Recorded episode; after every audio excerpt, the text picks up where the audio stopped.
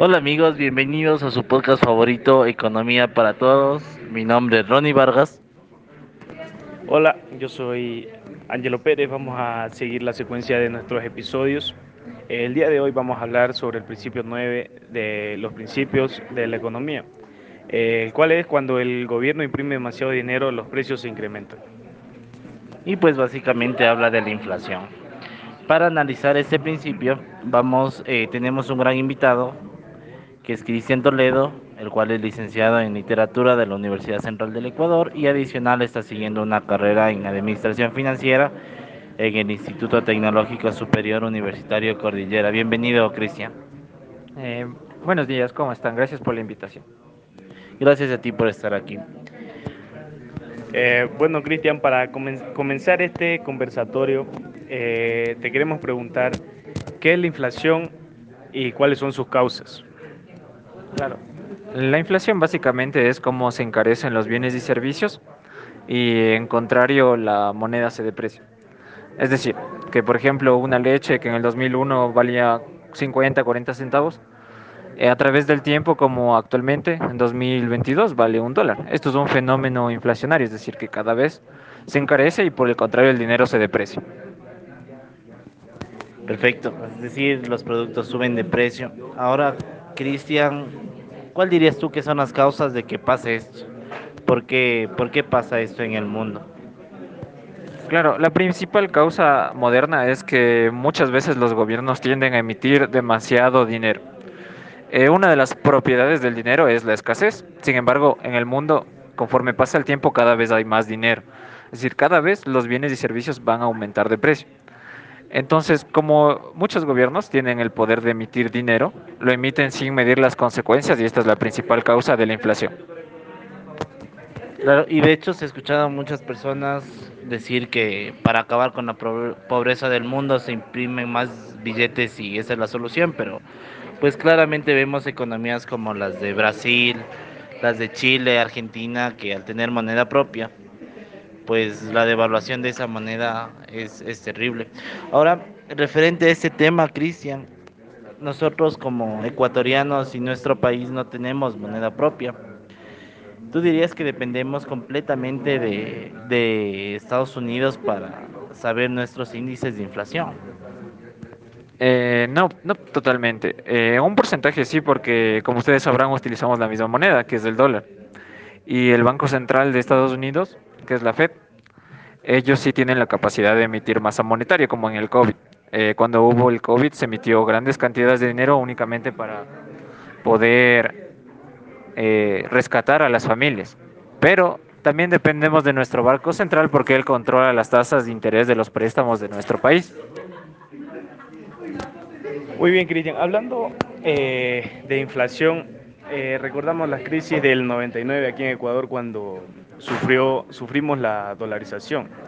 Eh, este cambio extremo del sucre al dólar eh, fue algo extremadamente, como, como nosotros podríamos decir, una crisis, porque la gente que tenía su dinero ahorrado, que, que tenía ahorrado para comprar su casa, su, su auto, para ponerse negocio, y el, llegó el dólar, surgió una inflación extrema, porque mientras llegó el dólar, cada, cada sucre tocaba incrementar el sucre, cada vez hay, eh, cada sucre valía medio dólar, pero al pasar el tiempo tocaba imprimir más y más y más sucres para y llegó llegó un momento que millones de sucres llegaban a valer eh, un centavo y por eso llega la llega la conclusión y te pregunto cómo afecta la inflación a las familias ecuatorianas.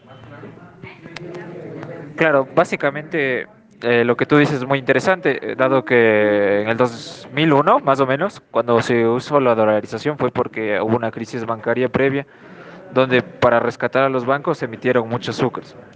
Entonces, eh, imaginemos un escenario, ¿no? En una isla donde prácticamente solo hay papas y, y no sé, y cocos. Y digamos, hay un millón de papas, pero solo hay tres cocos. Entonces, si nosotros distribuimos ese millón, va a tocar como 300 mil papas por coco. Entonces, básicamente, como hay una sobredemanda de papas, se va a requerir cada vez más para poder adquirir un coco, que fue lo que pasó.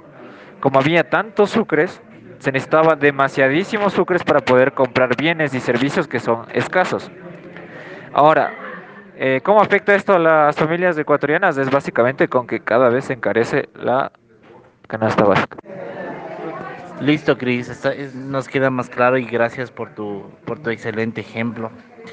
Ahora, eh, ¿qué, qué deberían hacer los gobiernos? ¿Qué podríamos hacer nosotros como familias, siendo el núcleo de la sociedad, para evitar una crisis tal como bien mencionó Angelo, como la que ocurrió en el 99? O por lo menos que los efectos de la misma no nos afecten tanto.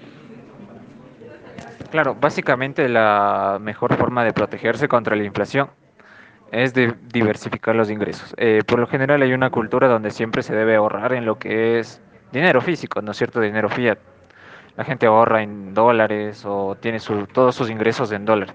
Entonces sí es bueno poder protegerse a través de diversificar esos ingresos. Puede ser en bienes, ¿no es cierto? Como el oro, la plata. El oro y la plata nunca se deprecian ni sufren de la inflación porque son bienes escasos. También invertir en bienes de capital, como por ejemplo casas. Eh, las casas tienden a subir de valor. En lugar de depreciarse, se aprecian.